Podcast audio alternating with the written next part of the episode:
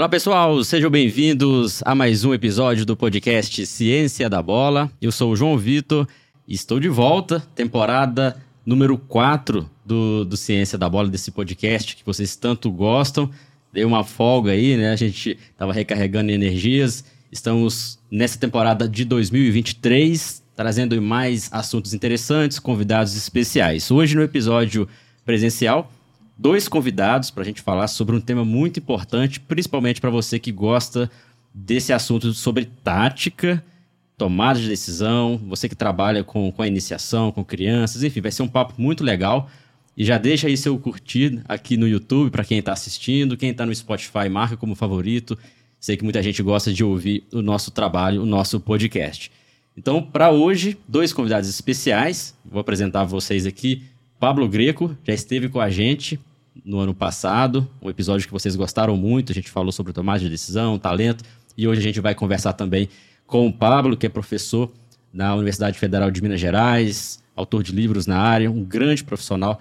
Tenho certeza que, que vai ser um assunto interessante. Também Samuel do Carmo, que trabalha na equipe do Atlético Mineiro, nas categorias de base, no Sub-11, já esteve com a gente também em cursos aqui no Ciência da Bola, especialista em futebol. Então vai ser um bate-bola entre nós três aqui, muito interessante. Pablo, muito obrigado novamente pela sua presença aqui com a gente. Ao contrário, eu que agradeço o convite. Um prazer poder estar de novo com vocês para conversar um pouquinho sobre esses temas tão interessantes. Samuel, seja bem-vindo aqui. O Paulo já esteve aqui nessa mesa. Você é a primeira vez. É um prazer ter você conosco. Perfeito. Obrigado, João. E eu acho que eu vou ficar mais como ouvinte hoje, né? Não, que isso. A experiência aqui Nada ao disso. lado. Nada é. disso. Ao contrário. Sempre é bom trocar experiência. Dois férias aqui, né? Na verdade, eu que vou aprender bastante aqui com vocês. Vai ser muito interessante. Espero a gente trocar ideia aqui, bater uma bola bem legal. Bom, é, a gente conversou, Pablo, da última vez. Quem já ouviu esse episódio, quem não ouviu, fica. Vou deixar até um link aqui para quem quiser acompanhar. A gente conversou sobre tomar decisão, a gente conversou sobre talento, trabalho com iniciação. E hoje a gente vai tentar trazer também um contexto tático. É até alguma coisa prática. O Samuel vai trazer também a contribuição que ele faz lá no Galo e em outros clubes que ele também já trabalhou.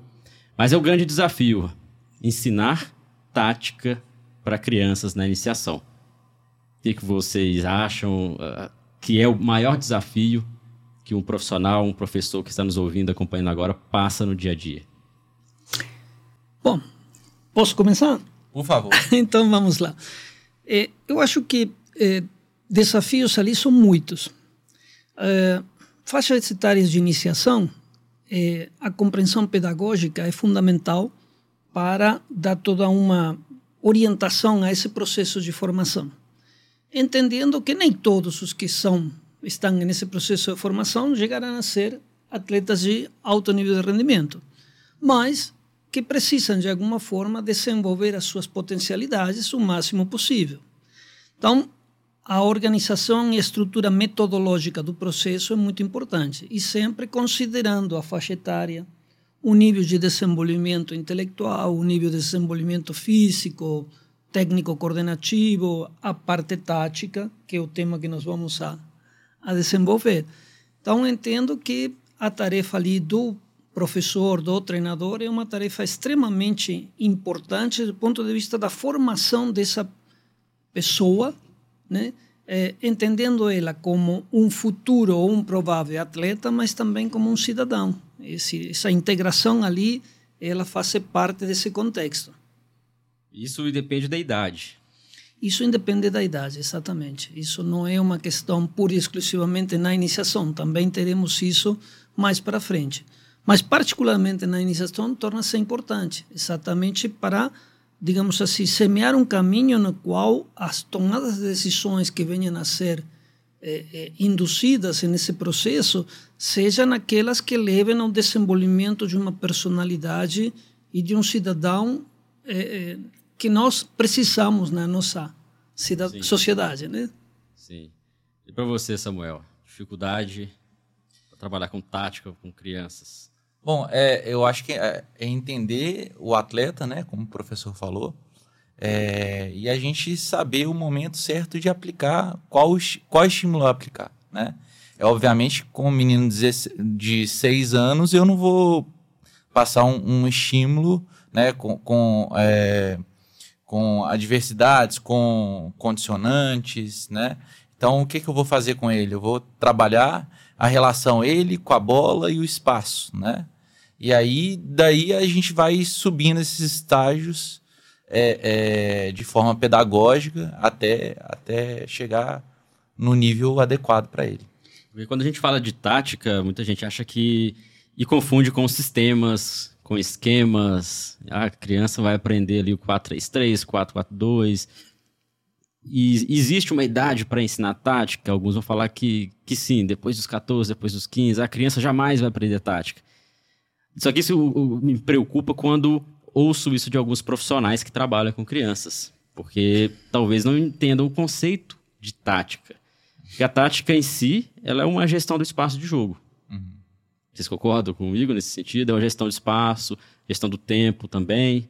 E, na realidade, você tem três parâmetros. Você tem tempo, você tem espaço e você tem situação. Né? E essa situação ela está determinada por uma série de constrangimentos que podem vir a acontecer. É, pouco tempo, em geral, para tomar decisões, na maioria dos esportes de invasão, particularmente no futebol. Hoje, as decisões se tomam de forma antecipada, porque se eu esperar, pensar, pra, já foi. Né? São rápidas, né? É, então, assim, a, a relação tempo-espaço-situação ela é fundamental. E aí, tempo-espaço, situação também está relacionado com energia, que seria o terceiro componente físico, digamos assim, de uma, de uma situação. Agora, uma coisa é tática, e nessa fase de iniciação, tática está muito relacionado a aprender a tomar decisões. É, tática tem a ver com a gestão do tempo, do espaço, mas também da minha tomada de decisão é nessa situação. E o parâmetro situação, o parâmetro situacional, ele nós definimos isso em 1998 num livro há muito tempo atrás e acho que o conceito em si ele evoluiu, mas não não mudou totalmente. O que, que é a situação? Situação é o contexto em que a pessoa tem que tomar a sua decisão com base em quanto tempo disponho, que tipo de opções eu tenho, quais são os constrangimentos, que disponibilidade de colegas eu tenho, né? É, placar do jogo, vamos supor, por exemplo, faltam 30 segundos para acabar o jogo né? e eu saio num contra-ataque no handebol. Estou é, ganhando por um gol, estou perdendo por um gol. É o contexto é situacional situação, né? ali é totalmente diferente, né? Faltam 30 segundos, estou ganhando por um gol. Saio no contra-ataque ou cuido essa bola? Estou perdendo por um gol, tem que sair como louco no contra-ataque. Esse, isso é o contexto situacional. Esse parâmetro, ele é, digamos assim, constantemente muda, mutável, né? A cada segundo ele muda dependendo da de tudo que está ali em volta disso, né? Esse é o contexto que a gente pode falar que é uma tática está atrelada com uma tomada de decisão, uma tática individual, vamos dizer assim, né? Também. É, vai começar na tática individual, mas ela vai, como ele colocou, a relação, por exemplo, da criança com a bola, a criança com a bola com espaço, a criança com a bola, espaço e o colega, a criança com a bola, espaço, colega, adversário, a criança com a bola, espaço, colega, adversários. Né? Porque quem está marcando uhum. meu colega? Quem me marca? É, com, aí tem uma proposta do Júlio Garganto. E depois com as condicionantes, né? É. Isso então, mesmo. Então, assim, olha como, como, que, como é rico a gente pode, pedagogicamente, ensinar a tática desde do menino de seis anos uhum. até, enfim... É, um simples atuais. jogo.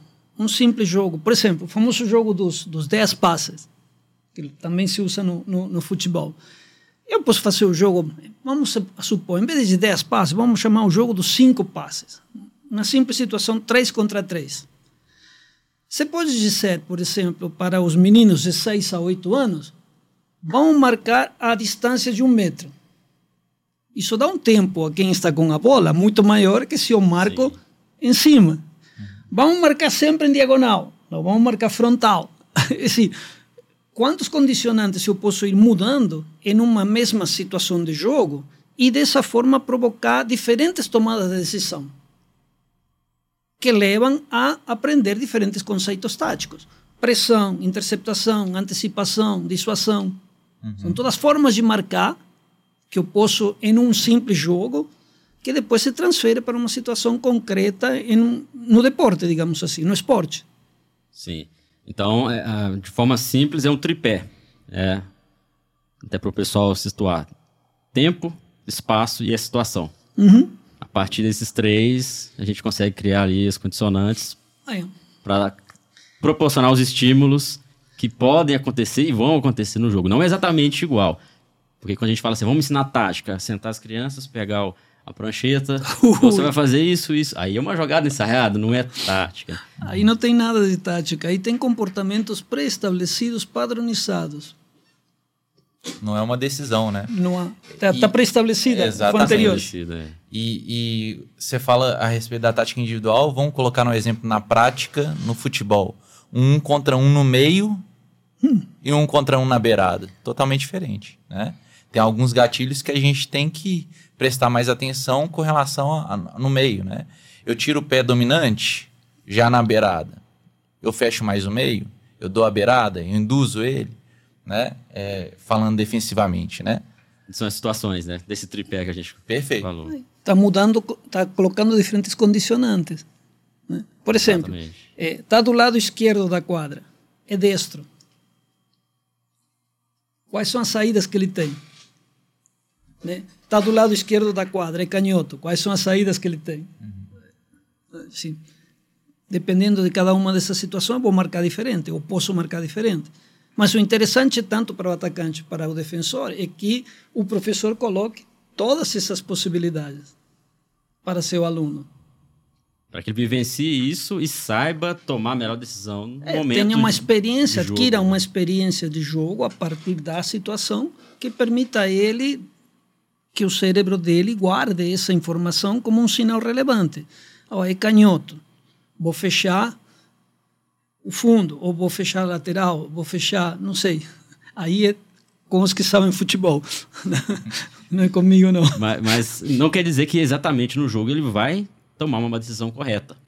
Mesmo treinando, dentro de várias condicionantes que a gente estimular, no jogo talvez ele possa tomar uma decisão errada. Sim. Um exemplo aí que, que até o Pablo deu sobre momento do jogo, final do jogo, perdendo por um gol, ganhando por um gol. Aí custou até uma uma eliminação. É. Quem lembra bem, né? Brasil e Croácia. O Pablo tá até rindo, fica feliz, né? Argentino, tá feliz né, com o título. Tri, tri, Tricampeão, a gente é penta, mas, mas esse ano realmente foi é um erro, né? Que custou a, a eliminação, um erro tático. Aí a gente pode falar que pode ser tanto a tática individual, coletiva, de grupo ali, mas advém disso, né? Por mais que os jogadores sejam profissionais, tenham já vivenciado situações parecidas no jogo, algo ali interferiu, na situação interferiu, pode ser, sei lá, cansaço, alguma outra, outra variante que determinou ali que acontecesse esse erro. Algum erro perceptível, isso é comum. Né? Problemas, de, porque quais são os componentes de uma tomada de decisão desse ponto de vista neural? Eu preciso ter uma boa percepção e eu preciso que essa percepção esteja acoplada com uma antecipação. E a minha tomada de decisão, geralmente nos esportes, ela é uma tomada de decisão na qual eu não tenho tempo de eh, analisar diferentes situações e comparar diferentes possibilidades. Então, eh, nesse alto nível de rendimento, as decisões são muito intuitivas. Mas a intuição, ela se apoia em experiências anteriores. E essas experiências anteriores têm que ser formadas desde a iniciação com todas essas possibilidades que o professor tem pedagogicamente, metodologicamente e na sua didática ir construindo passo a passo para poder, digamos assim, dar a esse jogador no futuro um arcabouço de informações que estão guardadas de alguma forma na memória e que disparam como um gatilho, né, para ele tomar a sua decisão. E, e, isso mostra a importância né, da gente, como profissional, como professor, variar é, o, treino. É, o, o, treino constantemente. Né? Isso. Obviamente que o atleta tem que ter uma adaptação à atividade, mas adaptou, buscar essa variação. Né? Justamente para criar novas, uh, novas redes neurais, né? novos, novos estímulos. No começo, eles vão errar. Na iniciação, quanto mais jovem, a chance de erro é maior. E é, já é esperado isso. Sim. Né? Porque ainda está montando essa rede, essa até decisão. Bom. É até bom que aconteça o erro, né? Porque aí você sabe quanto tempo a mais eu preciso repetir até ele consolidar essa informação. Consolidou, vamos variar, vamos provocar um novo, uma nova situação. E aí é nessa constante que vai. E aí, de grosso modo, fazendo isso, a gente está treinando tática na iniciação. É, a gente está treinando, né, que seja tática coletiva ali. Esse processo de tomar decisão, a gente já consegue desde cedo trabalhar. O Pablo comentou sobre essa questão de, da decisão quase intuitiva. Essa decisão intuitiva, até tem um livro muito interessante, não sei se vocês já, já, já leram, que é aquele Rápido, rápido Devagar. Duas, Duas formas, formas, de, pensar. pensar. Daniel Kahneman. Kahneman, uhum. que não é da área do esporte. Né? Não. O Kahneman é da área de economia, se não me engano. É um psicólogo. E ele ganhou o prêmio Nobel de Economia. Economia. Ele é um psicólogo, na verdade, né? Ele ganhou de economia. E, e o conhecimento que ele traz para o esporte é muito evidente. O Sistema 1, né, para quem é, não, ainda não leu, é até interessante depois colocar aqui o link para quem quiser adquirir o livro, né, entender um pouco mais, ou até fazer uma resenha. Tem, parece que é o Sistema 1 e o Sistema 2, a grosso modo. O Sistema 1 é o mais rápido, né, e o 2 é o mais lento. Mais lento. Uhum. Por exemplo, quanto que é 2 mais 2? A gente usa o sistema 1, porque já está enraizado essa informação. Quase que intuitiva, 2 mais 2, 4. Vai se perguntar, quanto que é 230 vezes 457? Se complicou, hein? Aí a gente vai usar o sistema 2, né? Aí a gente vai ter que fazer o cálculo ali, vai conseguir achar a resposta. Mas são aquelas decisões um pouco mais racionais, né? Vamos dizer assim. E a, o sistema 1 mais irracional. E no esporte a gente usa muito esse sistema 1. Tem, para aqueles que leem em inglês, tem um artigo muito interessante do Marcus Rapp é um diretor do Instituto de Psicologia do Esporte de Colônia, da Universidade de Colônia. E o, o artigo dele, é, ele propõe um modelo de tomada de decisão muito interessante, chama SMART, S-M-A-R-T, SMART E-R. É o modelo da tomada de situação antecipativa. E ele fala que, na realidade, todas as decisões são intuitivas, né, no alto nível de rendimento, são intuitivas. E essa intuição ela é guiada por quatro situações. Assim, o sujeito tem tempo na sua antecipação de comparar quatro situações. Coincide com minha ideia? Diverge da minha ideia. Não se adequa à ideia, ou seja, um terceiro passo ali, que há coisas que sim, mas em algum momento começam a sair do, do, do padrão, e aquela na qual, digamos assim, eu não tenho nada, absolutamente nada semelhante.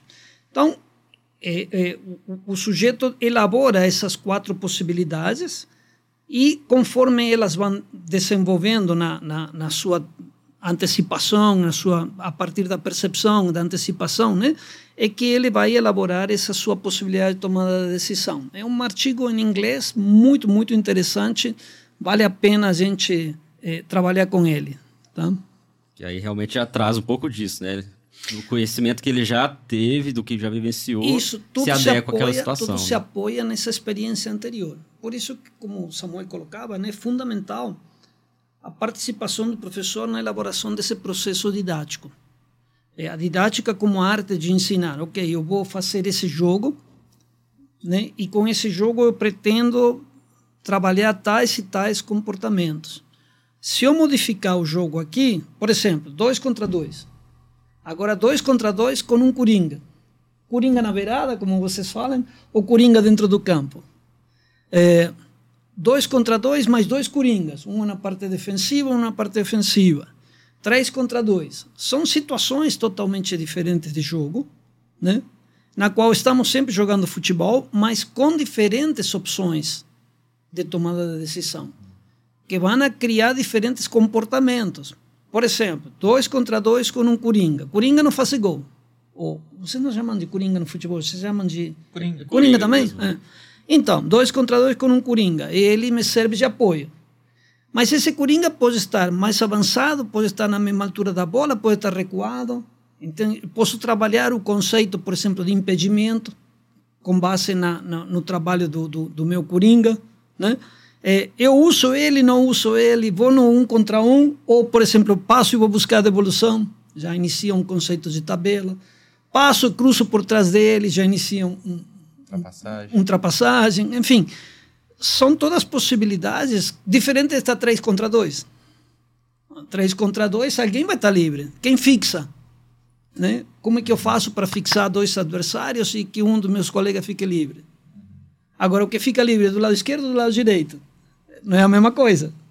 É a mesma coisa, porém não é igual, né? Não é igual, né? É uma situação similar, mas não é exatamente igual. igual. Mas é, quando a gente coloca muitas regras, o Samuel que está diariamente ali com crianças sub-11, né? Sim, 10, sim. 11 anos. Quando a gente coloca muitas regras numa atividade, para a criança será... Que, como que você sente a percepção delas para o jogo? Fica complicado ou não? Depende do nível de treinamento dessa criança, né? É, atualmente, eu, é, ano passado eu peguei um sub-11 onde a criação desse sub-11 havia sido no sub-10. Então tinha um ano de trabalho. Um ano de um belo trabalho, né? Agora hoje a gente já está com sub-7. Então já é um outro estímulo. A criança, quando chegar no sub-11, já vai ter um, um repertório muito maior. É, é, obviamente que é uma criança e a gente tem que a gente tem que ir do simples para o complexo, do fácil para o difícil. A gente tem que buscar esse princípio da graduação. Né? É, mas eu percebo que hoje as crianças que estão chegando para mim é, estão bem desenvolvidas assim em termos cognitivos, sabe? E isso é bom. Por outro lado, em termos é, de repertório motor, já deixa a desejar. Como antigamente já, já, já era um pouco maior, né? Uhum. Mas por que será que, que há essa, é, essa diferença? Tá as crianças estão cognitivamente já mais estimuladas e o motor não? Olha, pode ser hipóteses, né? É, a rua deixa de ter a rua, né? Hoje em dia eu, eu, eu fico brincando que o, o, o, condomínio é a nova rua, né? É, então, assim, a gente, a gente vê é, crianças com poder financeiro maior é, é tendo melhor repertório motor, né? É, pode ser que tenha isso. Por, por outro lado, você pega atletas, por exemplo, do Rio de Janeiro, que, que tem um repertório gigantesco, que vive em comunidades e, e vive o tempo todo na rua. Ainda tem esse resgate, né? É... E por outro lado também, cognitivamente, a criança é exposta por jogos, jogos virtuais, jogos eletrônicos também, que o tempo todo. Sim, sim. Isso pode ajudar, mas também pode prejudicar, dependendo do, do, do, do né, da quantidade. É, eu realizei um TCC da especialização né, é, de Viçosa, que, que eu fiz um estudo onde eu peguei dois grupos, né, um grupo controle, um grupo é, para a gente realizar o experimento, onde eu, eu realizei, jogo, é, realizei ensino da tática através de jogos virtuais. E a gente, a gente percebeu que a retenção desses, desses atletas, né, das capacidades táticas é, é, avaliadas, foi, foi maior. Então, assim, a gente pode perceber que a parte cognitiva aí já, já, já ajuda, né, com os jogos virtuais. Então... Já tem um estímulo, né, da, da do que é o jogo em si. É interessante, eu também fiz um estudo, é, quando eu estava no mestrado, muito parecido. A gente fez um estudo voltado para tomada de decisão, antecipação e tática, com atletas do Sub-14. Então, ele, o, aqueles atletas que fizeram um teste de conhecimento tático, de campo, uhum. e, e, e, teste cognitivo, né, de, sobre tática, muito similar a esse, né? E a correlação com com o desenvolvimento deles na tomada de decisão. Eles fizeram um teste de tomada de decisão. Então, aqueles que foram melhores taticamente, eles também foram melhores nos testes de tomada de decisão de antecipação. Perfeito. Então, mostra que há uma, uma correlação aí na, nesse aspecto, né? Interessante até, queria saber do Pablo, é, é possível mesmo desenvolver esse, conhecimento tático assistindo o jogo, participando assim de jogos como FIFA e outros jogos eletrônicos, sem jogar? Será se é necessário ter esse link, porque o motor desenvolve junto com o cognitivo ou são coisas independentes ali no desenvolvimento? Até Samuel também quiser, pode, vocês podem ficar à vontade para falar. Uma pergunta fácil dele, né? Gostei, né? Volto na semana que vem para outro. Eu botei na fogueira, né? Realmente é uma pergunta bem não, difícil, né? Veja só, é um pouco o que estávamos antes de iniciar o programa conversando. A questão da transferência. É, existem duas grandes posições na área da, da psicologia alguns que apostam, digamos assim, eh, na ideia da transferência. O conhecimento que a pessoa adquire, ele serve de base e ele é possível de ser transferido para outras áreas. É o transfer, né? Normalmente é, tem um, transfer, um estudo sobre né? isso. Né? Existem aqueles que falam que não. Se eu quero aprender a jogar futebol, só vou aprender a jogar futebol jogando futebol. Né? Então, são duas correntes diferentes, duas posições antagônicas, digamos assim, e as duas têm seus resultados. Né? Antigamente era Messi, Pelé, Maradona e, e Zico e sei lá quantos mais, só, digamos assim, tinha na rua e uhum. jogavam tudo que era possível na rua, além de jogar muito futebol. É, o da transferência, eles falam que, por exemplo, é, fazer um jogo da velha, é, fazer o jogo, por exemplo, do mais da rua, Vamos imaginar mais da rua, que eu acho que pode ser um exemplo interessante. Mais da rua. Três de um lado, três do outro lado e dois defensores no meio. Os dois defensores com quicando uma bola e os que estão aqui têm que passar do outro lado conduzindo a bola. É, esse jogo ele teria alguma questão tática que possa, digamos assim, ser transferida depois para o futebol, do ponto de vista da minha organização como na tomada de decisão. Eu tenho que ir para lá, mas eu tenho alguém aqui na minha frente. Em que momento eu vou, em que momento não vou? Vamos os três juntos, vai só dois, vai um primeiro, sim, né? Sim. Assim, todas essas são tomadas de decisões. São situações, digamos assim, que o sujeito vai ir aprendendo, vendo e treinando, digamos assim, a sua tomada de decisão, treinando a sua parte de o que fazer. A questão motora, por exemplo, no caso ali que eu comentei, como ele tem que conduzir uma bola, está sendo trabalhada. É um dos fundamentos do futebol, a condução da bola. Então, você estaria trabalhando.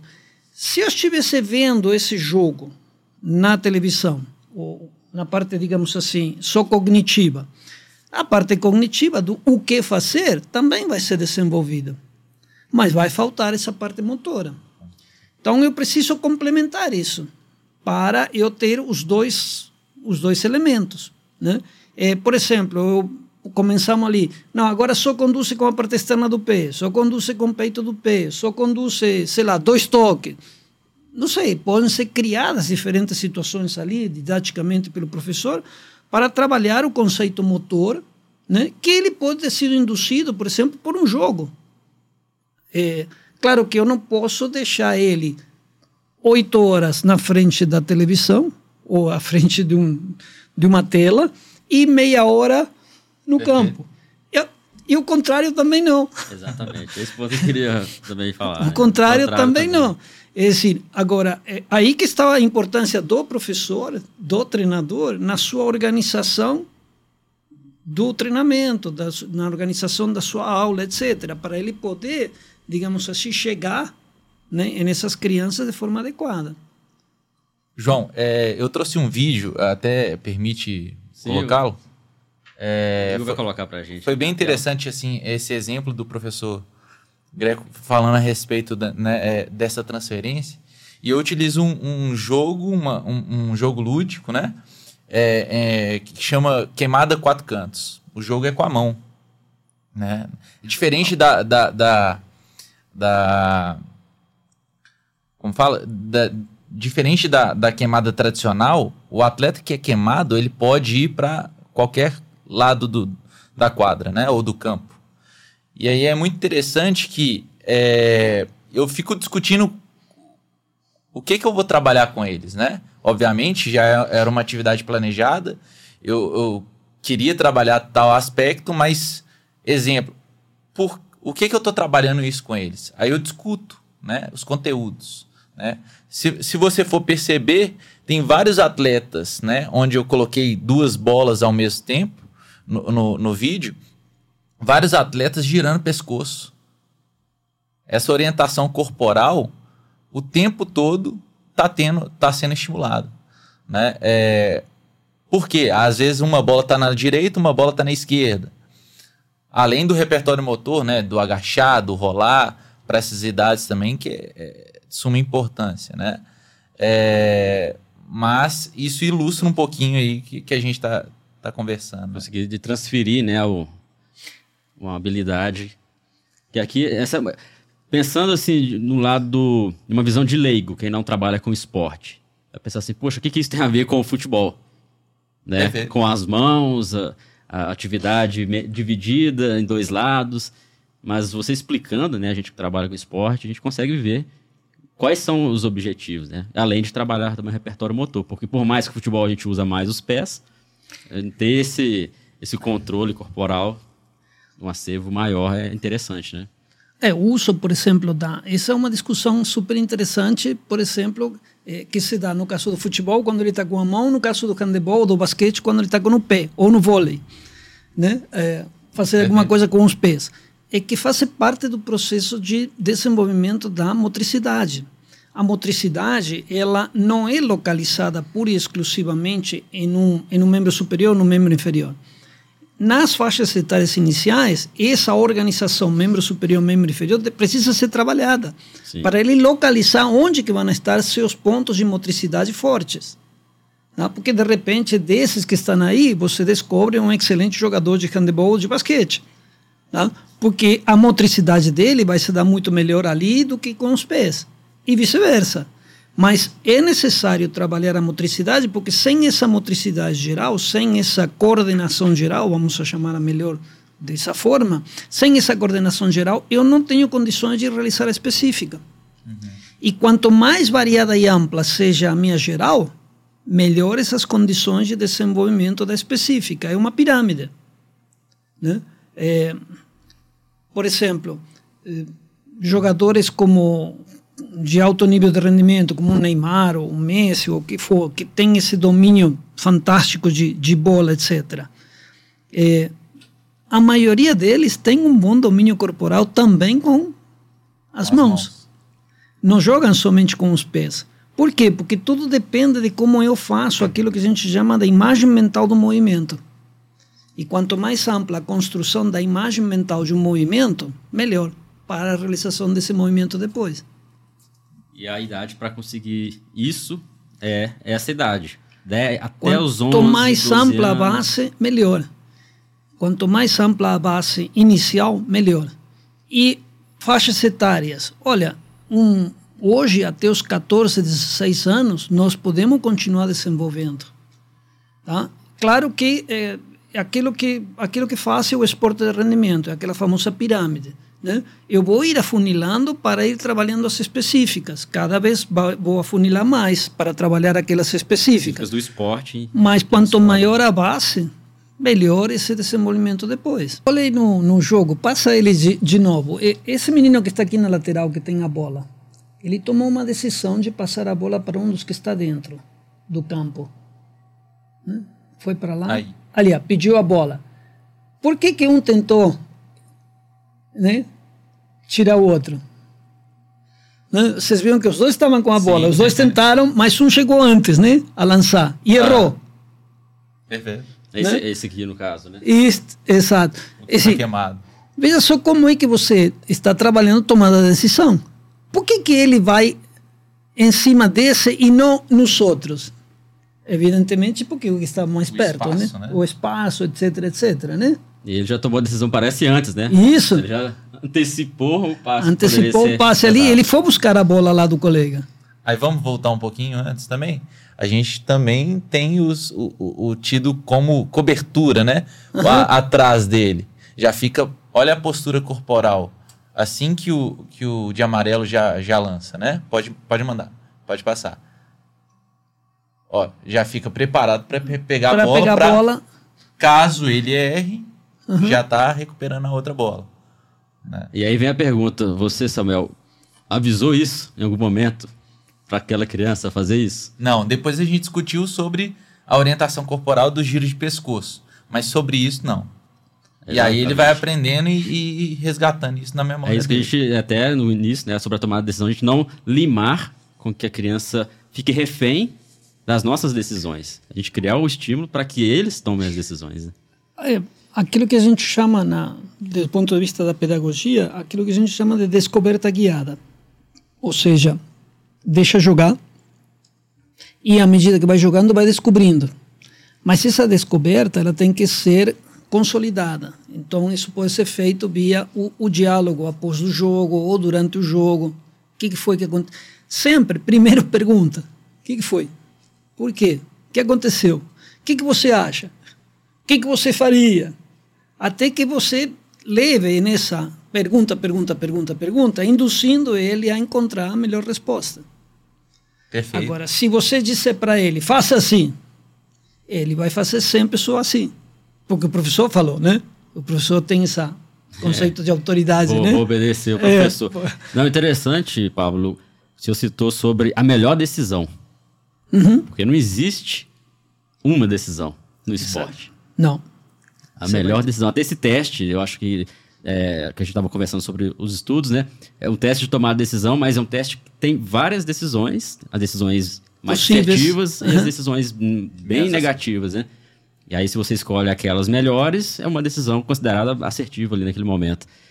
E, e, muitas das vezes o treinador acha que a criança tem que tomar a decisão correta de acordo com o que ele está querendo. Acontece muito, não sei se você já viu isso, Samuel, lá com, com adversários, que o treinador sempre, a todo momento, toca, faz isso, dribla, é, chuta tal. É o treinador PlayStation, né? Fica só orientando. comanda, né? ele comanda a decisão do atleta, né? E, e no é. treino, às vezes, quando vem uma criança driblando, que é a melhor decisão, às vezes, é driblar dois, três, toca a bola, toca. Não, mas eu queria driblar. Não, toca, toca. Aí no jogo, aquela mesma criança faz um gol driblando três, quatro. Treinador, é, é isso aí. Continua fazendo isso, né? Legal. É até importante você falar, assim, a gente pensa que a gente já começou com uma prática perfeita. Não, eu já fiz isso. Né? A gente tem que já foi treinador, narrador? Ah, já fui, com certeza, né? Mas aí a gente vai estudando, aprimorando e opa, realmente. É, é, eu, eu tô polindo a, a decisão desse atleta. Né? E aí, às vezes, a gente tem que polir nossa, nossa fala né? na beirada do campo. Né? Ao invés de falar, toca, toca, opa, pensa rápido. Já é um outro estímulo. Já é uma outra fala. Né? É... Então, é muito interessante isso. E a, gente tocar nesse assunto. E até o feedback. Talvez o feedback até rápido. É tanto no treino, depois do jogo ali, depois do treino conversar, por que, que escolheu essa decisão. Mas o jogo também, tomou uma decisão boa, isso aí, isso aí. Perfeito. Os estímulos rápidos ali, né? E, e, nessa conversa, é, até uma. A gente vai pegando alguns treinadores com, como referência, né? Nessa vivência, nessa, nessa prática. E eu, eu, cheguei, eu cheguei num ritual, né? Num ritual ao intervalo do, do jogo. Que, para mim, eu acho que casa muito bem. É, ao invés de, de eu falar os, os problemas do jogo que, tão, que estão acontecendo, da minha visão, né, da visão da comissão técnica, eu chego e pergunto para eles: quem, quem assistiu, o atleta que assistiu o podcast aí vai, vai, vai se identificar, mas eu já começo perguntando: e aí, como está o jogo? E aí, quais são os problemas? está o que, que, que tá sendo é, bem feito, o que, que, tá, o que, que pode melhorar, né? E aí, com isso, a gente constrói com meninos de 11 anos. Obviamente, não vou passar coisas complexas demais para o menino, né? Mas a gente pode discutir conhecimento, né? Pode discutir sobre situações que, que estão acontecendo no jogo. Porque ele está ali vivenciando, né? Perfeito. Então, se ele está trazendo problema, porque ele já percebeu que tem um problema. E, e muitas vezes nós, treinadores, a gente não enxerga o problema que o atleta está enxergando. Muitas vezes. E é muito importante essa visão dele. Né? Porque ele traz um, uma nova visão. Porque como o Samuel é o treinador, é treinador, né? Talvez a gente traz aquilo que a gente já vivenciou. Perfeito. Passa aquilo que a gente já vivenciou. E às vezes, aquilo que a gente vivenciou jogando, seja na, de forma amadora ou não, talvez os estímulos da situação era outra. E você às vezes percebia, percebia o jogo de uma outra forma. Uhum. E um outro atleta, talvez, né, mesmo com 10, 9 anos, ele vai perceber de uma forma diferente. E por que não a gente também aprender com eles, né? É, o que você tem ali é, sempre pensar a questão que colocava antes da descoberta guiada. As pessoas tomam decisões com base nas suas experiências. As minhas experiências não são transferíveis para você. É assim, você tem um acúmulo de experiências, um, digamos assim, um DNA, chamemos assim, não é o mais correto, mas só para identificar, um DNA que é próprio, que é construído com base numa série de experiências que você foi desenvolvendo, que não são iguais que as do outro. E você as relaciona e as, é, é, as, as prepara para as decisões de forma diferente do outro. Então é muito importante, como o Samuel colocou, perguntar primeiro o que, que vocês estão vendo, o que, que vocês querem. E a partir daí, você pode, caso, por exemplo, haja uma discrepância muito grande, você pode conduzir. Perfeito. Mas sempre a partir, conduzir para encontrar as melhores soluções. Mas sempre com base naquilo que ele está vivenciando, porque é subjetivo. Cada um tem a sua forma de pensar, de, de, de ver, de fazer, etc. Ah, então, isso tem que ser respeitado e tem que ser estimulado. Você falava, o menino que dribla, dribla, dribla, dribla e faz o gol. Tem que ser estimulado.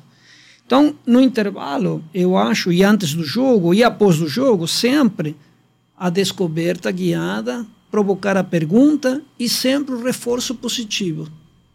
Esse é fundamental para dar confiança. E nesse reforço positivo, o que, que pode acontecer? Olha, a minha forma de pensar é diferente do outro, né? É, e eu preciso que ele mude um pouco a sua atitude para obter um resultado diferente daquele que nós tivemos até agora. Mas sempre com um reforço positivo. Isso está muito bem, mas vamos tentar melhorar aqui, vamos aumentar, vamos intensificar aquilo lá entendeu? É, mas sempre e não, ah, que desastre, você só sabe driblar, passa a bola. Uhum. Não dá por aí, né? Sempre o reforço positivo. Né? E isso é fundamental para nessas fases etárias iniciais para consolidar essa personalidade. Perfeito. Isso é uma técnica utilizada na psicologia, né? A técnica isso. do sanduíche, né? É. é então é, é, é muito interessante e funciona utilizar.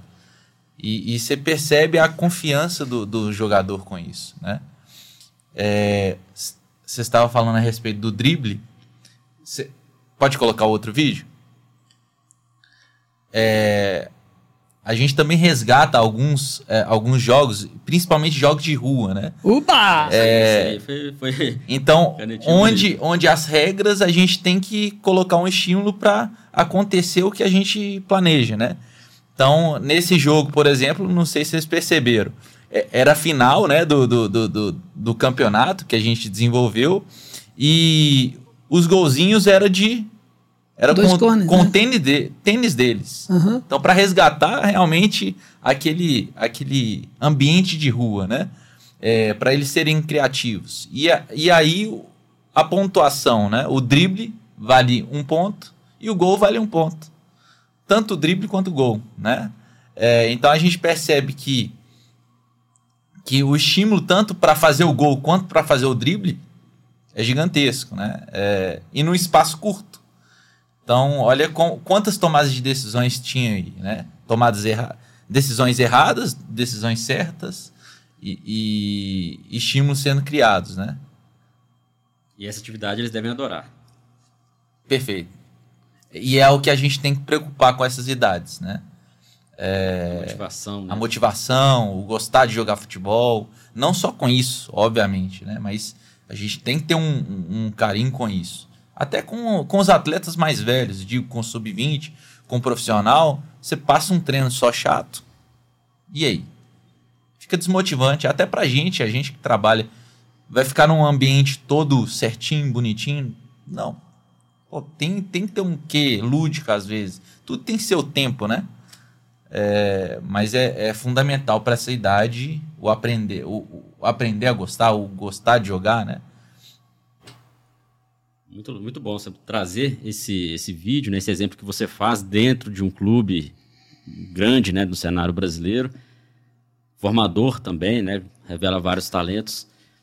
Porque quando a gente fala de futebol de rua, uma vez eu falei aqui sobre futebol de rua, até foi um corte que foi um pouco polêmico, que eu disse que futebol de rua, acho que vocês devem concordar comigo, não necessariamente precisa da rua. Perfeito. para existir o futebol de rua. É diferente do futebol na rua. Futebol na rua, você vai lá, pega a bola, nós três vamos lá pra rua, lá jogar na rua. Agora, isso aqui é mais próximo de um futebol de rua. E aí eu falei isso, aí teve algum, alguns seguidores que falaram, "É, você talvez nunca jogou futebol de rua. Eu falei, joguei de rua e na rua. Só que hoje em dia, como você até disse, né? Esse futebol de rua não está sendo jogado na rua. Pode ser no condomínio, pode ser numa estrutura como essa. Porque o futebol na rua é a essência do improviso, do drible, né? Do espaço pequeno. Então, é, não sei se falei besteira, né? Vocês dois estão mais, mais por dentro, né? Estudam mais essa área. Concordo. Se concorda concordo. comigo. Eu estava tava vendo o jogo aqui, então, por exemplo, se eu quero, com as regras, por exemplo, enfatizar o dribbling, né, vale um ponto, né? Mas eu posso enfatizar, por exemplo, a assistência a gol. Vale um ponto, ou vale dois pontos. Eu posso enfatizar sequências de passes, time que faz cinco passes sem, sem que o adversário.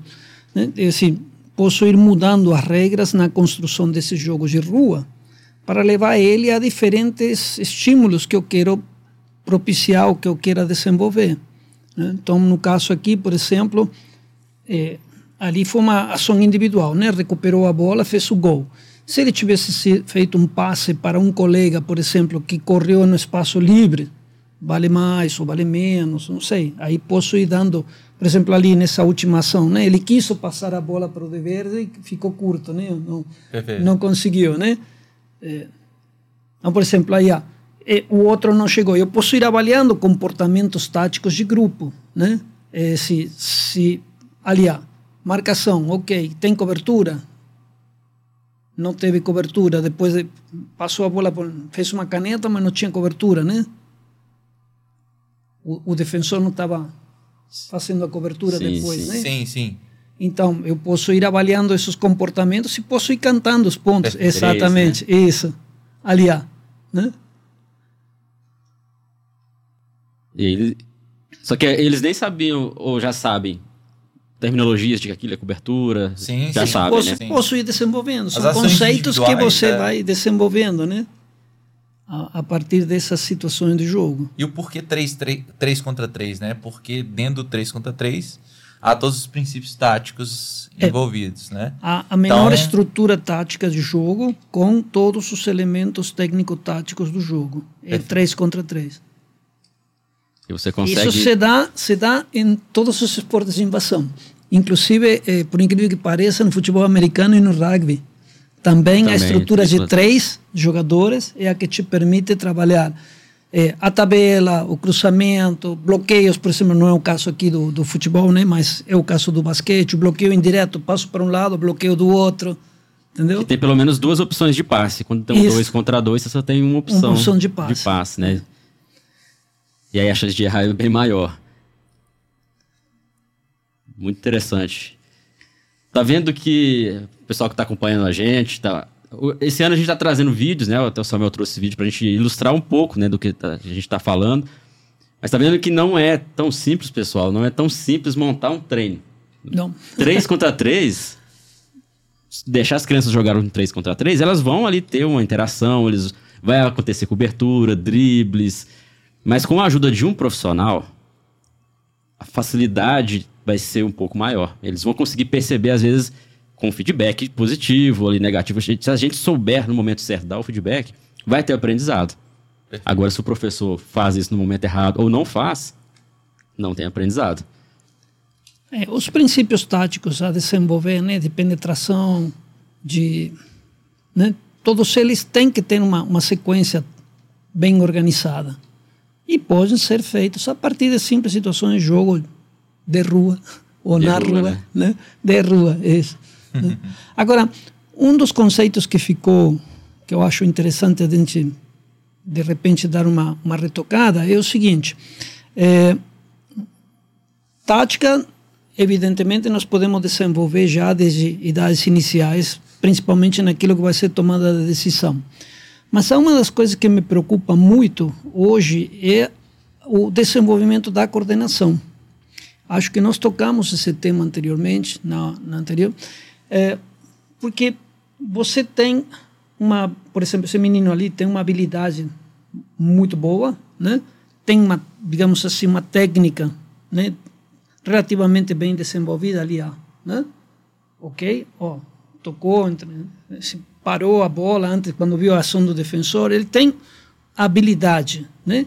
Essa habilidade, ela tem que ser hoje, de alguma forma, trabalhada, construída a partir do desenvolvimento da coordenação. Porque hoje a maioria das nossas crianças tem menos repertório motor, que era o que nós comentávamos uhum. antes, e esse repertório motor limitado é produto da falta de coordenação.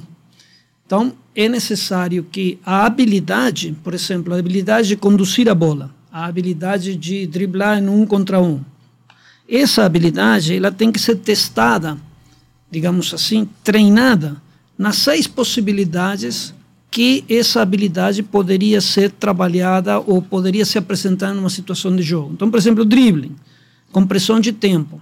Dribbling com uma pressão ou com um constrangimento, como você falava, uhum. que é a palavra dos, que os portugueses utilizam, né? com um, uma, uma pressão, um constrangimento, por exemplo, de tempo, ou de precisão, ou de organização, que ele tenha não somente que conduzir a bola, mas também levantar a cabeça e ver outras coisas ali que estão no, no, no jogo. Ou de simultaneidade, ou de sequência, ou ele, onde ele conduz a bola, mas ele tem outras ações para fazer junto com a condução da, da bola. E variabilidade, parte interna do pé, parte externa do pé. E também uma certa pressão de carga, no sentido de, por exemplo, fazer isso com mais velocidade, menos velocidade, né? É, porque a, a, habilidade de conduzir a bola, ela vai em algum momento a solicitar esses elementos coordenativos. Então, muitas vezes a gente treina a técnica sem ter essa sequência da parte, digamos assim, dos componentes internos da habilidade. E um dos componentes internos, que eu chamo de internos da habilidade, é a coordenação. E para desenvolver a coordenação, eu preciso ter esses seis momentos, digamos, as seis variações da aplicação da habilidade, qualquer uma das habilidades, ou chamemos de técnica, em vez de habilidade, né? Depende de qual que é o referencial que a gente toma, né? Na área do comportamento motor, eles falam de habilidades específicas. Na área do treinamento, nós falamos de técnica. Uhum. Mas os treinadores falam de fundamento. Na realidade, são três coisas que, eh, eh, digamos, quase que sinônimos entre si, né? É, esse fundamento de conduzir a bola, esse fundamento de passe, etc., depende desses elementos internos. E isso é muito, muito importante. E nesses jogos se treina isso de uma forma intuitiva, de uma forma, eh, eh, digamos assim, aleatória. É necessário desenvolvê-lo sistematicamente, com exercícios. Então você tem o jogo como um elemento que te dá a opção ampla, mas é necessário um pouco do exercício para e nessas condições. Como né? se fossem as ferramentas, é. né? trabalhar ali, afinar as ferramentas para aplicar essa tática. Na situação de jogo, exatamente. Mas aí vem uma, até uma discussão polêmica que a gente sempre vê né, em alguns livros, até mesmo alguns vídeos, que é o analítico não, não. e com o global. É. Não, uma, não, um não atrapalha o outro na aquisição dessas habilidades técnicas. Não, você fazer um treino analítico significa que você vai trabalhar primeiro a técnica e depois a tática. O processo hoje é o contrário. Todo mundo fala, vamos primeiro jogar. Para depois né? afinar. E depois afinar. Mas quando eu estou jogando, muitas vezes eu não consigo resolver de forma adequada os problemas porque me falta técnica. Porque não é que eu primeiro penso e depois existo. É, na realidade, os dois vão juntos, né? Está pensando enquanto existe, penso, né? Penso existindo e existo pensando, né? Verdade. É, é, não posso separar isso. Então, é necessário, de alguma forma, trabalhar isso de forma integrada. Então, eu posso ter alguns exercícios ou eu posso ter jogos. Por exemplo, um jogo de dribbling, né, é, que me coloque situações de pressão de tempo, de variabilidade, ou pressão de precisão e organização. Por exemplo, dribbling. Ah, vou correr driblando a bola, mas o treinador vai levantar um braço e eu tenho que ir falando qual é o braço que ele está é, é, levantando, à medida que eu vou conduzindo o mais rápido possível. Posso fazer jogos para isso. Entendeu? É, um jogo de quatro gols, por exemplo. Por exemplo. É, com um apito, você ataca no, no gol da direita. Então você treina o, o jogo e ao mesmo tempo. Né, é, pode colocar um sinal visual. Levantou o, o, a cor azul, não, no, no Atlético não, não pode cor Não azul, pode, né? não pode. Então levantou Amarelo, a cara. vermelho, amarelo, pode. vermelho, pode. Vermelho. Vai para tal lado, entendeu? Esse, esse tipo de, de questão, porque aí você vê que ele está, digamos assim, com a cabeça para cima, vendo o, o jogo e não somente aqui embaixo. Né? Perfeito. Você pode integrar. Né? Agora, o método analítico tradicional de primeiro fazer a técnica para depois jogar, ele já, desde os anos 80, que não deveria estar sendo mais aplicado. Deveria, né? Não deveria, né? Deveria, não deveria. né? Mas, é, então é possível, né? Desenvolver habilidades técnicas através do jogo, através de situações que. Na, na ciência né, denomina de método global, É. né? Mais próximo do método global. Mas não quer dizer que o analítico em si ele tem que ser abolido. Desde que seja trabalhado, às vezes, no momento em paralelo ou conjuntamente tá, aos, outras, aos outros métodos. Vamos lá. Vamos refletir um pouco sobre a seguinte possibilidade. Isso ali é um jogo, não é isso? Isso, um jogo 3 contra 3, né? Tá, mas se eu estou fazendo um exercício ali. O jogo ele vira um exercício quando eu dou uma determinada tarefa. E o exercício pode ser feito em forma de jogo. É isso que o treinador tem que saber fazer. O jogo virar exercício e o exercício ser um jogo. Não o exercício ser uma coisa analítica, maçante, né? É, desmotivante, né? desmotivante, etc. Não, o exercício tem que ser um jogo que me desafie né, a eu melhorar uma determinada habilidade. Mas o jogo, eu tenho que ir colocando o jogo de forma tal que ele exercite diferentes comportamentos que eu quero eh, atingir do ponto de vista tático, do ponto de vista de tomada de decisão. Mas aí uma pergunta, professor. No jogo, Aí é mais caro, hein? Ah, no jogo a gente não consegue controlar é, quem vai fazer e quem não vai fazer. uhum, É, no, no exercício analítico a gente já consegue. sim. Mas descarta o exercício analítico. Faça o exercício de uma forma jogada. Perfeito, perfeito. Ok. Uns vão fazer mais, outros vão fazer Fazer menos. menos, isso. Aí, o que, que acontece? Você está observando o treino. Quem fez o menos? Quem fez o mais? Faz um- Como é que eu vou mudar a regra para aquele que fez o menos fazer mais. fazer mais? Perfeito. Eu tenho que estar atento à condução do treino e na minha intervenção tem que ser direcionada a equilibrar isso ali. Uhum. Não é fácil. É, é isso que eu pensei agora, é porque treinador não tem. São quantos atletas que você tem lá, Samuel, em média? Atualmente, nu- Numa categoria apenas. De 30 a 40. Todos Muita coisa. treinando juntos, né? É. Muita coisa. E é uma dificuldade que muitos treinadores também devem ter, porque num elenco ou num grupo existem jogadores de níveis diferentes, habilidades diferentes. E aí, às vezes, o treinador não consegue dar o suporte para aquele que está no nível melhor, porque às vezes o treino para ele já está fácil, e ao mesmo tempo ele também não consegue dar o suporte para aquele que mais precisa. Às vezes o treino está tão acima que ele às vezes apresenta dificuldades técnicas, cognitivas, e aí o treinador fica sempre na corda bamba, né? Como alinhar aí o treino de acordo para atingir. O que, que seria interessante fazer eh, nesse caso? Separar pequenos grupos, por exemplo, num jogo assim, 3 contra 3, você colocar aqueles com um nível. Vamos simular aqui um grupo nível A. Do outro lado ali fazer a mesma atividade, mas com nível B. né, com as regras um pouco mais aprimoradas para aquele grupo. Seria uma alternativa, por exemplo? não como estratégia a longo prazo. E eu entendo que a, a grande participação do treinador está exatamente na mistura das possibilidades. Que se você coloca sempre os que não têm tanta habilidade juntos, não vão melhorar. Eles precisam de alguém que puxe eles. E alguém que é bom também precisa de entender que ele vai jogar com alguém que tem mais dificuldade que ele. Então, as relações ali não podem ser constantes, porque senão não há progresso. Então, eh, ser treinador é difícil, porque é mais ou menos como fazer um tempero de salada. Né? Se você põe muito de uma coisa, pouco, muito sal, pouco sal, eh, eh, não é fácil. Você tem que estar equilibrando os, os, os conteúdos né? Eh, para conseguir o resultado. E, e com isso você trabalha até outros, outras é, outros quesitos, né? Digamos assim. É, Virtudes como paciência, o atleta é, que é melhor. também. Domínio. É, é, é. para quem está no nível. Comportamentos como, por exemplo, controle inibitório, que é o que fala-se muito hoje na, na área das neurociências, né? O trabalho de, de atenção, por exemplo, de memória de curto prazo, né? Uhum. E do controle inibitório. São os três elementos hoje dentro das, das chamadas funções executivas, né? Você vai trabalhá-los de forma constante nessa situação nessa alternância de possibilidades. Né? É, por exemplo, tomou, tomou uma caneta ali, né?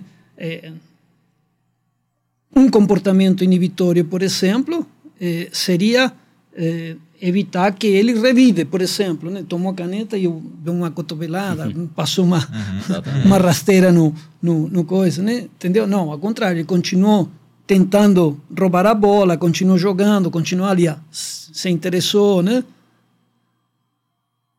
E... Ali, evitou. Ele percebeu que ia tomar outra caneta, fechou. Já né? fechou, já. Né? Esse... Mas buscou o gol, né? Buscou o gol para empatar. Para empatar o jogo. Esse, você vê que ele, ele esse, são, são coisas que o próprio jogo vai levando, né? Que você precisa ir de alguma forma estimulando. Ah. E são essas características, né? Que lá na antiguidade atletas jogavam na rua. Essa é a essência, porque às vezes tinha meninos de diferentes idades, alguns altos, fortes, outros menores, uhum. níveis diferentes. E aí o que, que ele tinha que fazer para se diferenciar? Alguma coisa diferente ele tinha que fazer, porque na força ele não iria ganhar, né? A altura. Então, acaba que é, essa que é a essência. Tem que, que descobrir. Que ele mesmo foi descobrindo sem nenhum adulto né? Nenhum adulto ali perto, olha, eu tenho que fazer alguma coisa aqui para eu ser diferente. Uhum. Então, e por isso que é, é, o estímulo, né? Você permitir que ele tome decisões baseado ali na, no que você cria. Agora, o que, que acontece em alguns, alguns momentos é o professor limitar o potencial de algum atleta. Esse driblador, por exemplo, vamos supor que esse atleta aqui, esse aqui deu duas canetas. Você fala assim, ó, ele, na sua cabeça, ele é o melhor do time e tal, ele tem que driblar no máximo dois e tocar a bola. Ele não pode driblar três. Hum. Mas a Como que isso entra jogo, na cabeça da criança, né? Na situação de jogo, ele está numa situação na qual, se ele passar a bola, volta para trás, porque ninguém acompanhou, e ele não foi para frente e não faz o gol. Aí ele fica nervoso, né? Aí a regra que você colocou impede ele. Né? Exatamente. Né? Uhum. Assim, esse que é o problema, né? A gente tem que saber manipular isso de uma forma para não atrapalhar, pra né? Para não atrapalhar esse, esse movimento. Obviamente, nessa, nessa regra aí, o campo é curto. Se eu driblo perto do meu gol, maior chance de eu tomar um gol. Isso. Né? Então, a, a, aquela gestão de espaço, né? Gestão de situação também. Então, eu, eu não gosto de privar né, o, o atleta, né? Minha prática. Mas ele tem que entender quando ele tem que driblar, quando ele tem que. Em que espaço é, é, é melhor isso? É. Quando ele tem que passar. Realmente Por exemplo, ali, ele faz a primeira caneta, mas esse aqui, não, esse que está aqui como defensor, quase como goleiro, ele não acompanhou. ele não avançou. Então não tinha opção de passe, porque o outro estava marcado lá na frente. Esse, ali, ó, ficou parado ali, ele não foi. Se desse uma opção de passe pela direita, teria que ter sido, teria que ter dado opção de passe pela esse ali não foi pela direita. Então, por exemplo, esse tem que trabalhar o conceito de penetração ofensiva, né? É assim, ali que vem toda essa discussão. Aí cada um trabalha com a ideia de conceitos, né? Tem a, a ideia dos, dos portugueses, né? Dos portugueses, do Júlio Garganta, etc. Um brilhante analisador do jogo, né? Conceito do técnica e tática. É para ter uma progressão, né? Eu acho que é. o que falta, talvez não, não hoje, mas durante muito tempo que faltou na literatura portuguesa, é, é entender o que ensinar em cada idade. Um conteúdo programático. E às vezes, em alguns clubes ainda não tem. No Galo, com certeza, vocês sabem o que ensinar em cada idade. Quando Sim. uma criança está na escola, né, seja pública, particular, enfim, tem ali os conteúdos a serem aprendidos na primeira série, na segunda, seguindo a, o processo de aprendizado. Alguns repetem, e aí já é uma outra discussão, né? Se, vale, se faz sentido repetir aquilo ou não. É, mas enfim, no futebol, em muitos momentos não tinha isso, até em clubes de ponta. Hoje já tem, mas em alguns cenários não. Justamente por causa disso, né? Porque tem crianças também com 12 anos que às vezes ele já tem um nível de, de conhecimento tático, tomar decisão de um adolescente ali de 14, 15. Uhum. E ao contrário também acontece. Às vezes a criança está com 12 anos, mas o nível dela é como se fosse ali criança de 9, 8, o nível cognitivo, motor. É normal o professor fazer isso. Misturar idades para ajudar aqueles que já estão mais avançados cognitivamente e atrasar um pouquinho ali dentro dos conteúdos programáticos. É normal fazer isso? É benéfico? Ou a diferença de idade pode prejudicar? Olha, na prática a gente vê alguns atletas até mais novos subindo de categoria, né? Até para estimulá-los. Para ter esse, esse dif né? diferencial, é, né? Ter esse diferencial e potencializar os, os que têm potencial para ser craque, né? É, mas é interessante você falar sobre essa linha né, de raciocínio da escola, né? É, se a gente for pensar sobre os conteúdos táticos, é, é interessante também a gente começar com conteúdos próximo do centro do jogo, né? No centro do jogo, para depois a gente avançar para os conteúdos fora do, do centro do jogo. Não sei se é uma tática uhum. coletiva, concorda, né? amplo, né, com o maior é. número de atletas. Então, ou seja, a gente Sim, começa com a tática individual para depois grupo, para depois a tática maior. Eu bola. Esse é o primeiro princípio. Esse. Eu bola espaço, isso. É. Perfeito. É, é. agora, o, o, o que eu estava pensando é quando você antecipa idades, né, coloca, por exemplo, os de 12 a jogar com os de 14, 16, é, a, a, dificuldade ali não vai ser do ponto de vista tático, provavelmente, não vai ser do ponto de vista da tomada da decisão, mas sim do ponto de vista físico. Qual é o tempo de participação dele no jogo, qual é o tempo de treino dele físico, etc. Então, uhum. é, é, hoje em dia, o professor tem que tomar essas, esses cuidados. Né? Eu posso avançar nas cidades, posso, mas é, é, é, em que momento eu estou, porque você tem uma criança que é um ser biopsico, né, social. Então, assim, é, bom, na parte física, onde nós estamos, na parte técnica, onde nós estamos. Então, é um quebra-cabeça que você tem que compor ali, né? É um processo maturacional, né? Também. É, porque senão você pode provocar lesões, você pode provocar cansaços e o famoso processo de supercompensação do ponto de vista físico não vai se cumprir porque os processos de recuperação são diferentes e por aí vai, né? A carga muito elevada, enfim. Uhum. Tem que ser bem, bem cirúrgico aí nessa. De aí a necessidade de ter uma equipe de trabalho, né? É, hoje, hoje estava casualmente antes de vir para cá estava não acostumo mas hoje estou de férias então estava aproveitando para bisbilhotar um pouquinho na televisão né então estava se comentando ali num dos programas de televisão sobre eh, eh, como é que são compostas hoje as comissões técnicas. E meio como que havia um, um certo consenso de que é muita gente, né? Uh, hoje nas comissões técnicas. Mas, na realidade, esse muita gente é necessário.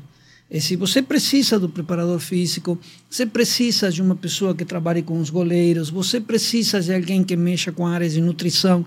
O treinador não tem tempo, nem conhecimento suficiente para pegar a parte psicológica, a parte técnica, a parte tática, a parte do, da estruturação do modelo de jogo, esse, o, o goleiro.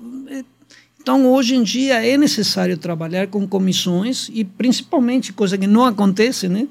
É, é nessas categorias de base, que são as categorias formadoras. E aí é onde muitas vezes faz falta um, uma equipe bem organizada, estruturada nesse processo de formação.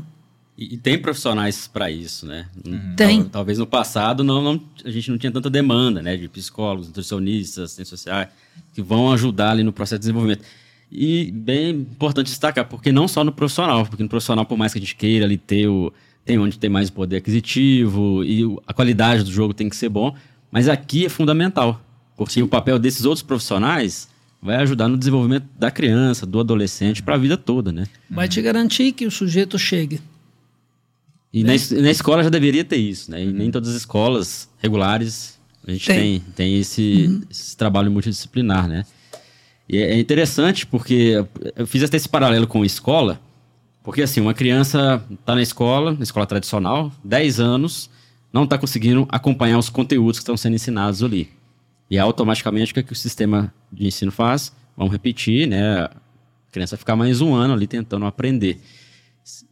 No futebol, não sei se seria interessante sempre ficar aquele, com aquele mesmo, com a criança com 10 anos, sempre aquele mesmo estímulo. Mesmo estímulo. Ah, não está dando certo.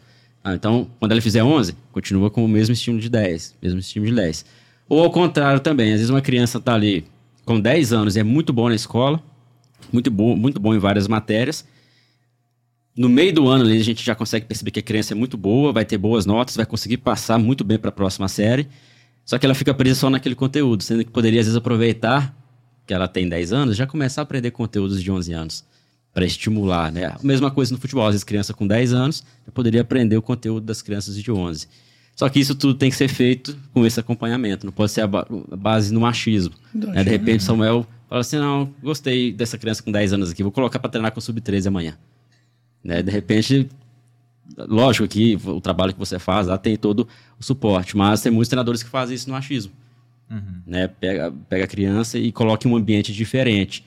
E aí ela não rende o suficiente, a culpa às vezes é da criança. Ah, não adaptou. Por que, que não adaptou? Porque talvez você é, ela não estava pronta para isso, né? Até o, até o atleta que é recém-aprovado, né? O atleta que é recém-aprovado, ele tem um período de adaptação a um clube maior, né? É, é a, um, a um estímulo diferente. A, a, às vezes, números de treinos é, é, a mais que ele, que ele não treinava, né? A, a concorrência muito maior do que ele estava acostumado, né? No, no, no, seu pequeno clube, digamos assim. Sim. É, então, tem que ter um pouco de paciência e entender o porquê aprovou, o porquê é, é, é esse olhar futuro né, para o atleta. É, e é isso. Da última vez que o Pablo esteve aqui, a gente até citou um pouco sobre isso, que às vezes é uma criança considerada talento lá na, no bairro, é, na, na cidade, mas quando vai para um contexto onde ele se une a outros talentos de outras regiões, talvez ali ele já sente um pouco de dificuldade, justamente isso que o Samuel disse, né? Uhum. Essa diferença de ambiente, diferença de estímulo, que, que faz com que às vezes muitas crianças não sigam no processo. Uhum né? Porque às vezes ele está confortável ali no ambiente dele. Quando ele vai para um nível maior, ele pensa, poxa, não, tá difícil, eu não quero continuar. Eu quero praticar o futebol só por, por lazer, por, por saúde, não, não quero seguir na área. Acontece um pouco disso, Samuel? Vocês recebem atletas de diferentes locais lá no Atlético, você sente essa dificuldade, às vezes, de adaptação? Sim, sim. É, inclusive, essa citação que eu falei, né, foi, inclusive, é, foi de um atleta né, do sub-10 que inicialmente a gente tinha um olhar para ele, é, tá com dificuldade, tá com dificuldade, tá com dificuldade. Passaram três semanas, baita potencial, né? Opa, olha só, imagina se a gente tivesse não cortado. tivesse tivesse cortado ele, com não não tivesse aprovado, Sim. talvez uma, né? Já errei várias, várias vezes, né? Mas por isso que a gente tem que ter bons profissionais ao lado, né? É, onde eu vou errar, só que, opa, não, Samuel, vamos ter um pouquinho mais de paciência com ele. Ó, é, esse, esse atleta é isso, isso, aquilo. E aí a gente vai construindo junto, né? Eu acho que uma boa equipe faz com que erre menos. Né? E tenha processos também no clube, né? Exato. Os processos de avaliação, porque muitas das vezes a avaliação é apenas no achismo. Exato. Ou bato o olho, ah, acho, acho que jogou bem. Baseado em quê? Ah, na minha experiência como ex-atleta, ou uma experiência como professor de educação física. Não é bem assim, né? Hoje existem várias ferramentas que dá para ter uma base, né? Você citou o Tati Cup, tem outras ferramentas também que auxiliam alguns testes, né? Para desenvolver a questão tática. Na literatura, a gente tem, o Paulo pode até ajudar a gente, o teste do Cora, que já foi muito utilizado. Muito utilizado, sim. Mas tem o teste de 3 contra 3, né? O TCTP, que a gente chama, né? TCTP, é, tem o Futsat também. Tem o Futsat, que, é que foi desenvolvido lá pelo, pelo Israel, né? Que é uma excelente ferramenta, porque o Futsat ele é muito próprio para futebol. Né? Enquanto que o TCTP é mais para essa fase de detecção, digamos assim, ou de iniciação, né? Que ele é feito com o pé e com a mão.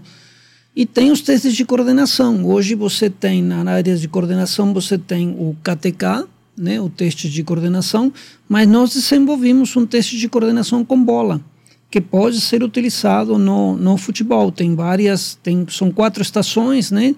É, que são feitas com o pé e com a mão. Então, ele, ele tem alguns parâmetros interessantes, entendendo coordenação como um construto mais amplo que te permite fazer transferências, né? Aquilo que a gente falava da mão, né? Hoje nós víamos o jogo com a mão, né? O jogo com o pé, né?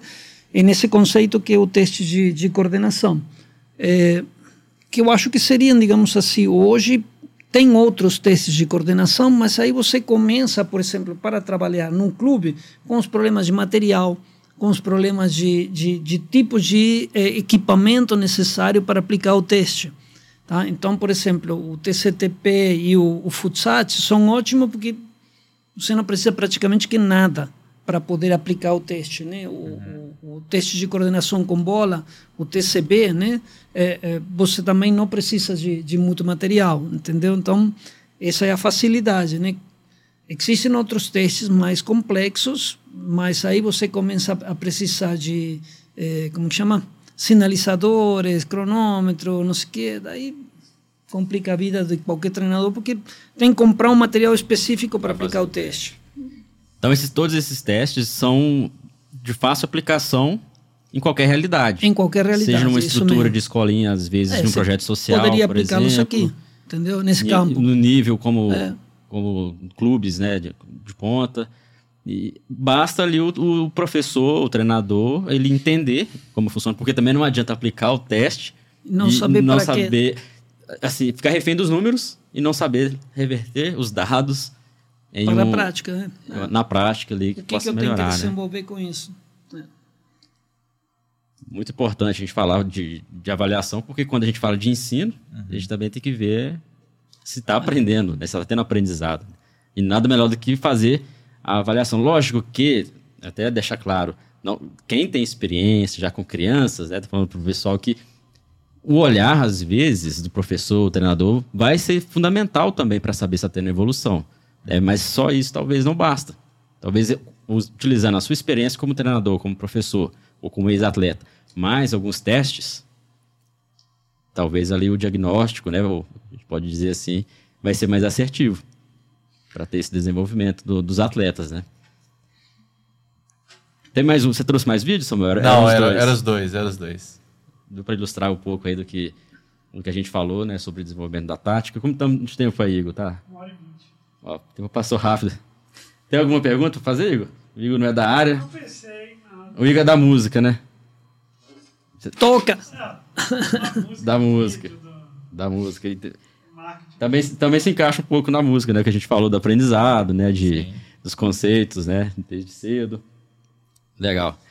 Bom, a gente caminhando aí para o final do, do, do, episódio, queria, antes de, de encerrar, né? Que vocês citassem algumas dicas para quem é treinador dessas idades, principalmente, 11 anos, 12, até men idades menores, terminando de ouvir esse podcast, de assistir, o que fazer na sua realidade ali, no seu grupo, o que ler, o que buscar, algumas dicas, dicas principais, né? No sentido de transmitir esse conhecimento para permitir tomar decisão, desenvolvimento tático, atrelado também às capacidades motoras. E aí, o que, que Samuel. Vou fazer um merchan, então, seu. É, sigo Ciência da Bola, né? É, bem lembrado, bem lembrado. Tem muita gente que, tá, que acompanha aqui no YouTube, esquece de, Lá tem de se inscrever. Né? O pessoal assiste, então pelo menos se inscrever, que vai ser legal, porque vai acompanhar mais episódios, né? E claro, seguir a gente em outras redes sociais, Instagram. Interessante. E, e algumas formações que a gente tem também é legal, quem puder acompanhar, né?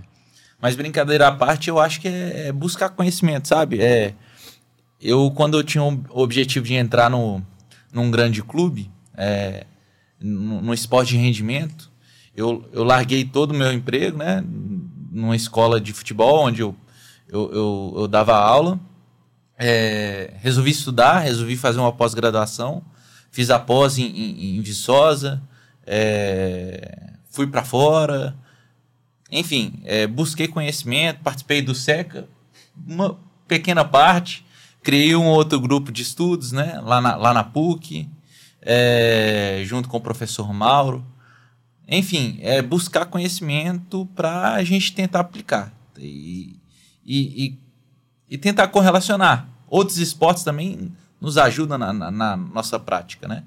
É, então é isso. Leia, leia aqui, ó, muito artigo desse, artigo desse professor, professor Fera, realmente. do Pablo. Não. E aí, passa a bola.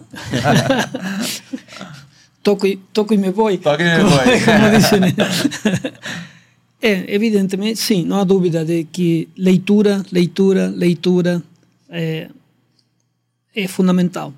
E tentar colocar em prática aquilo que está na leitura, que muitas vezes é mais teórico, né? mas tratar de reverter essa teoria na prática e principalmente não abandonar a ideia de experimentar. Oh, a leitura fala tal coisa, vamos levar. E agora? É assim, desenvolver uma personalidade no trabalho com base na leitura e com base no grupo que você tem, nas condições que você tem, né? É, uma coisa é eu ter um campo é, é, e ter 50 pratinhos e 10 bolas, e outra coisa é ter uma bola e 50 alunos. Né? Então, assim, como, como eu vou desenvolvendo o meu potencial a partir da leitura? Né? E estar permanentemente atento à, à função de ser professor. Né? O professor, o treinador, ele é muito mais do que um simples é, pessoa que descobre talentos, é uma pessoa que trabalha com a personalidade dessas crianças, desenvolve a personalidade dessas crianças. É uma tarefa extremamente importante, né, que tem um, um conteúdo ético muito, muito, é, é, assim, muito prioritário, né? É, porque tem aqueles que o que mais me interessa é ganhar e não quero nem saber né, do resto. Então, como trabalhar? E aí, leitura, leitura, leitura. Hoje em dia temos muita coisa para na literatura. Hoje a internet nos ajuda muito, né? Entrar no Google e colocar e você vai encontrar um monte de coisas, né? E está permanentemente estudando, querendo melhorar o conhecimento. Conhecimento nunca esgota, ao contrário. Quanto mais você desenvolve, mais você quer desenvolver. Esse é o desafio. Para quem, pra quem fala que no futebol não precisa estudar, é tá um pouco enganado, né? Futebol precisa estudar. E muito. Estudar bastante, bastante. Tudo que é relacionamento humano, né? E aí, quanto mais, bem o Paulo disse, quanto mais a gente estuda, mais a gente vai descobrindo possibilidades que tem que aprender mais coisa ainda. Perfeito. E só complementando, permita-me, é, hoje o meu foco de estudo está sendo muito mais na área da psicologia e da área de espiritualidade para me ajudar na prática, né? É, ensinamento de virtudes, né? É, entender o comportamento humano, o comportamento é, é, é, das faixas etárias, né? Então, assim, não só tática, não só técnica, não só área de treinamento, mas eu acho que o, o treinador ele tem que buscar um conhecimento mais amplo, né? Tem que não ser especialista de tudo, né? Mas tem que saber um pouquinho de cada coisa. Entender de todo o contexto. Samuel a gente encontra no Instagram? Qual rede social que você está mais isso, ativo? Instagram? Samuel do CF. É... E é isso. Quem quiser me seguir lá, com vontade. Legal conhecer o trabalho também que o Samuel faz. Samuel também já participou com a gente em cursos, né? Tem até um curso disponível, quem tiver interesse também em acompanhar, a gente vai deixar o link aqui abaixo. O Pablo a gente pode encontrar tanto lá no perfil do no Seca, Seca é. e no seu perfil pessoal também, né, Leno? Muito pouco no Instagram, eu mais é correio eletrônico. É, na, na realidade, Instagram eu estou devendo, estou devendo, mas vai no Seca e aí a gente conversa, ou via correio eletrônico, né? pablojgreco.gmail é fácil. Já consegue aí Isso. ter o contato direto com o Pablo. Em breve a gente estava conversando em off, né? Pode falar, né, do... Pode. Do... Pode. em breve a gente vai ter a atualização, né, do livro. É, é como um capítulo de filme ruim, né? Desses assim, Rambo e, e todos vocês. Nós vamos tentar fazer uma nova versão esse ano, no decorrer do ano. É uma coisa que eu fiquei devendo, realmente. E agora vou tentar, entrando com mais tempo na aposentadoria, vou tentar, me, digamos assim, fazer a obra uma nova. Vamos ver qual que é o sucesso dela, né? Do, do, situando o pessoal, é o IEU, né? Iniciação Esportiva Universal, um livro que é a Bíblia para quem trabalha com iniciação, né, Samuel? Você já deve ter Exato. lido bastante. E muita gente estuda, não só compra o livro, hoje já não é difícil de adquirir, né? Muito, Por isso que é, é. interessante é. até, gente estava falando da, da, nova versão, né? Para que tenha mais, mais acesso. Muita gente em universidades e faculdades estuda é, bibliografia básica quando vai trabalhar com metodologia do ensino dos esportes coletivos ou a iniciação de qualquer outro esporte, principalmente esses de invasão, né? Então, eu vou deixar até um link aqui, caso alguém queira é, conversar mais né, com o professor Pablo a respeito disso, os artigos né, que são publicados também, que tem que vem desse guarda-chuva, né? É, do, tem, do tem muita coisa é, disponível na internet, né? Tem muita coisa disponível, é, atualizando eu também, muitos artigos, etc., né, em português, tem muita coisa. É, e eu recomendo mesmo, pessoal, recomendo que é um material muito rico para quem trabalha nessa área. Bom, agradecer os dois pela participação, né? O tempo legal aí de conversar. Samuel fica o convite em outras oportunidades para a gente falar mais aqui sobre esses e outros assuntos. Sempre bem-vindo, o Pablo também. Obrigado. A gente pode falar de, de outros assuntos, né? A gente pode aprofundar ali sobre talento, pode aprofundar sobre dom, pode aprofundar em, em outros formatos de, de, de trabalho, né? de profissionais que, estão com futebol, futsal, até mesmo com handball, né? Que o Pablo trabalha bastante, que é um momento legal, né? Conversando assim, é, a gente aprende. Ouvindo, quem está ouvindo, assistindo, também aprende. E isso também é uma dica que eu, que eu dou a vocês. Tira um, um, uma semana, um mês ali, maratone aqui os nossos podcasts, vai ter bastante aprendizado, porque é importante é, ouvir diferentes visões, né, diferentes visões dentro do mundo do futebol, do futsal. Então, obrigado. É, Samuel, muito obrigado, foi um prazer conhecer você. Eu que agradeço. Tá? Não vou deixar muito sucesso, porque ele é atleticano, eu sou cruzeirense, é, então... Aí fica, fica Imita, vamos né? colocar a linha aqui, né? Não, mas esse ano, né? Agora esse ano tá, tá ali na Série A. Hoje, normalidade, eu, eu já né? trabalhei no Cruzeiro, né? Agora eu trabalho no Atlético. Então, eu não tem equipe, né? Não tem... Eu torço pro time que eu trabalho. Exatamente. Né? Tem, tem, que, que ser, tem que ser assim, né? É isso mesmo. É. Tem que torcer e muito. E muito. Torço demais. Agora, na Argentina a gente já não pode é, elogiar tanto, né? Não. Aí... Só, só, só, pelo Messi, tudo só bem, mas fora agora, isso... Tri agora, cuidado, né? é, cuidado mesmo, a gente tem que, tem, que, tem que melhorar aí. Legal, pessoal, agradecer a audiência de vocês, agradecer também o Igor, toda a equipe aqui do estúdio que, que esteve com a gente nessa parceria. E a vocês que sempre acompanham o nosso podcast, fica o convite para maratonar os podcasts. Já foram mais de 100, esse foi o episódio 101 oh. no podcast aí, que a gente já está trabalhando há bastante tempo. E claro, fica o convite para acompanhar as próximas edições, os próximos episódios. Obrigado pela audiência de vocês. Quem está no YouTube, não esqueça, curtir e inscrever. Tá? A gente está chegando a 4 mil inscritos aqui no YouTube. Lá no Instagram, eu sei que tem muita gente que acompanha a gente, mas aqui no YouTube é legal também vocês se inscreverem. E no Spotify marca como favorito para que vocês acompanhem os próximos episódios. Beleza, pessoal? Grande abraço, até o próximo episódio.